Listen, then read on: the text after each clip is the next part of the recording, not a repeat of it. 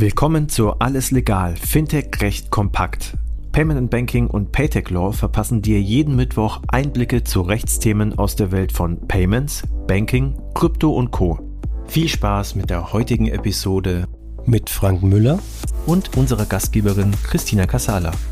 Alles legal, Fintech recht kompakt, der Podcast von Payment and Banking in Kooperation mit Ennerton. Deswegen freue ich mich, dass ich heute wieder mit Frank Müller sprechen darf. Er ist nämlich Rechtsanwalt und äh, Mitgründer von Ennerton und ein immer allseits willkommener Podcast-Gast. Frank, wir haben uns im vergangenen Podcast über den Unterschied von Refund und Chargeback unterhalten, dass das nämlich nicht das gleiche ist. Nach vorne fühlt es sich ein bisschen so an, nach hinten ist es was ganz anderes und das in Bezug auf Kartenzahlung. Nun mögen wir Deutschen ja auch noch andere Zahlverfahren sehr gerne, nämlich das Lastschriftverfahren. Wie verhält sich's denn da mit Refund und Chargeback? Ist das eins zu eins wie bei der Kartenzahlung oder läuft das hier ganz anders? Hallo Christina, schön, dass ich heute wieder dabei sein darf. Vielleicht für die, die den letzten Podcast verpasst haben, der erste Hinweis, bitte unbedingt anhören. Für die, die es nicht anhören mögen, sage sag ich noch mal kurz was dazu. Also ganz schnell gesagt, der, der Refund und der Chargeback ist ähm, ein Grund, äh, wie das Geld eben wieder rückabgewickelt werden kann. Das heißt, wie der Zahler das Geld wieder zurückbekommt. Der, bei dem Chargeback ist es so, dass der ähm, Anstoß für dieses Verfahren von dem Käufer ausgeht. Der Käufer sagt Hauptgründe, da ist Betrug, da hat Betrug stattgefunden oder ich habe etwas ganz anderes bestellt, als ich bekommen habe und fordert dann über ein Chargeback seine Zahlung zurück.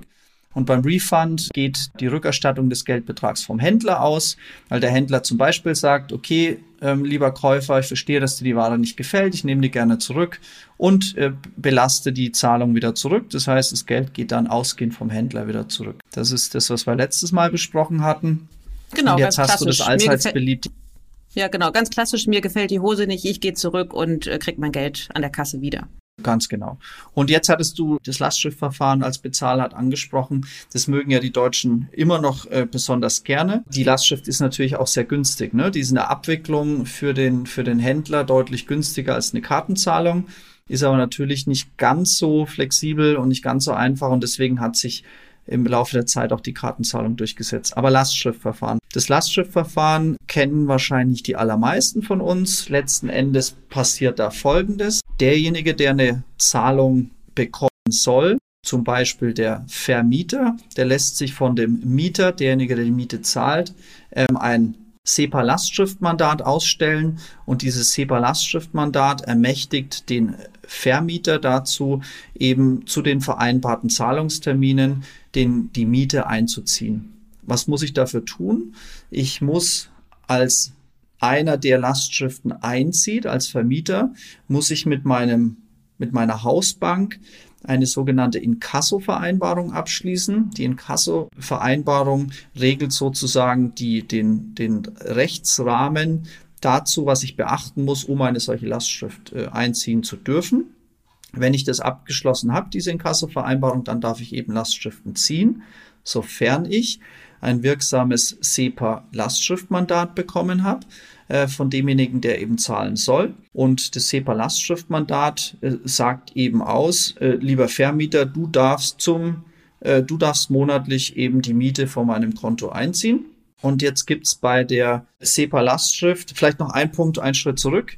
Ähm, das ist für, für einige in Europa, wo es die Lastschrift gibt, ein sehr, sagen wir, befremdliches Verfahren. Ich weiß von meinen italienischen Kollegen, dass da die Lastschrift gar nicht so beliebt ist, weil die Italiener das überhaupt nicht mögen, dass äh, jemand einfach Geld von meinem Konto wegnimmt, weil genau das kann ich ja tun, wenn ich eine SEPA-Lastschrift habe. Das ist da gar nicht so sehr beliebt. Bei den Deutschen ist es irgendwie so im, im Alltag äh, hat sich das bewährt und äh, ist eben anders als in anderen Ländern immer noch sehr weit verbreitet.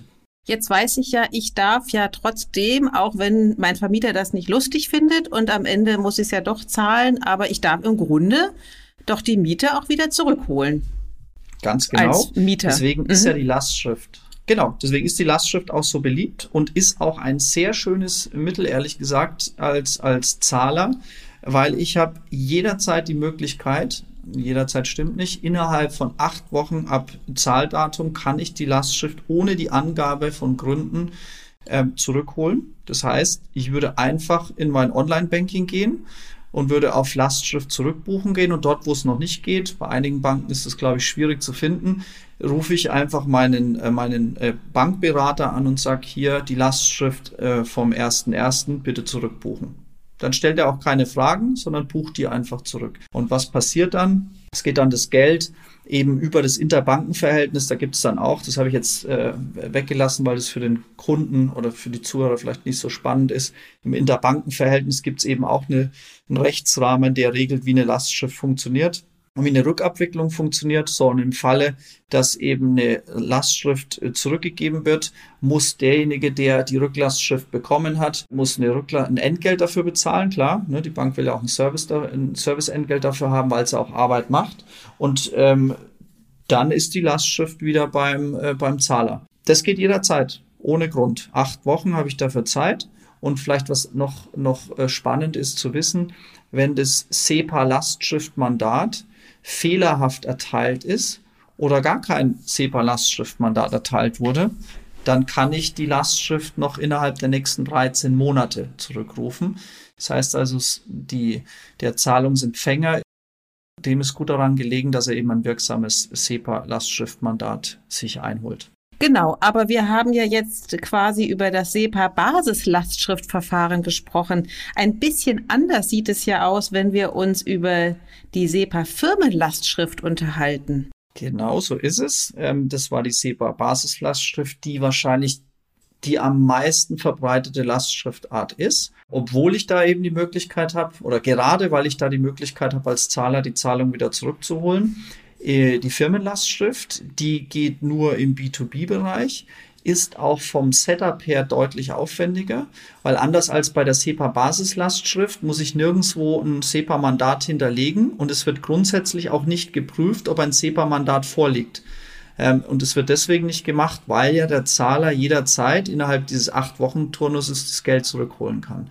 Jetzt gibt's aber gerade, und deswegen ist es im B2B-Bereich wichtig, ja durchaus auch das Bedürfnis, dass ich eine gewisse Rechtssicherheit habe. Also gerade wenn ich im Firmenverkehr größere Transaktionen abwickle, möchte ich ja möglicherweise ausschließen, dass jemand die Zahlung einfach wieder zurückholen kann. Äh, insbesondere dann, wenn es größere Zahlungen sind, weil wenn die Zahlung zurückgeht, kann ja derjenige, der sie zurückgeholt hat, möglicherweise insolvent werden und dann bleibe ich irgendwie auf meiner Forderung sitzen. Also hat sich der ähm, Gesetzgeber gedacht, gibt es eben auch eine Firmenlastschrift. Und der Unterschied zur Basislastschrift ist genau der, dass wenn ich eine, ein Firmenlastschriftmandat gegeben habe, dann kann der Zahler die Lastschrift nicht zurückgeben, anders als bei der Basislastschrift. Und damit hat der Zahlungsempfänger eine höhere Sicherheit. Die Unterschiede sind fein, dienen aber am Ende doch der Absicherung entweder des Privatkunden oder eben doch äh, des Unternehmens, ähm, um nicht in ja, leere Zahlungen zu laufen. Ganz genau. Ich selbst mag die Lastschrift gerne, weil ich eben als Kunde im Grunde kein Risiko habe. Ne? Das Risiko, muss man schon sagen, liegt hauptsächlich oder überwiegend bei dem Händler. Weil stell dir vor, der Händler verlässt sich drauf, dass er das Geld bekommt, er verschickt die Ware, die Ware kommt beim Kunden an, der Kunde ist ein Betrüger, holt die Lastschrift zurück und ist über alle Berge. Das heißt, das Ausfallrisiko des Kunden liegt beim Händler.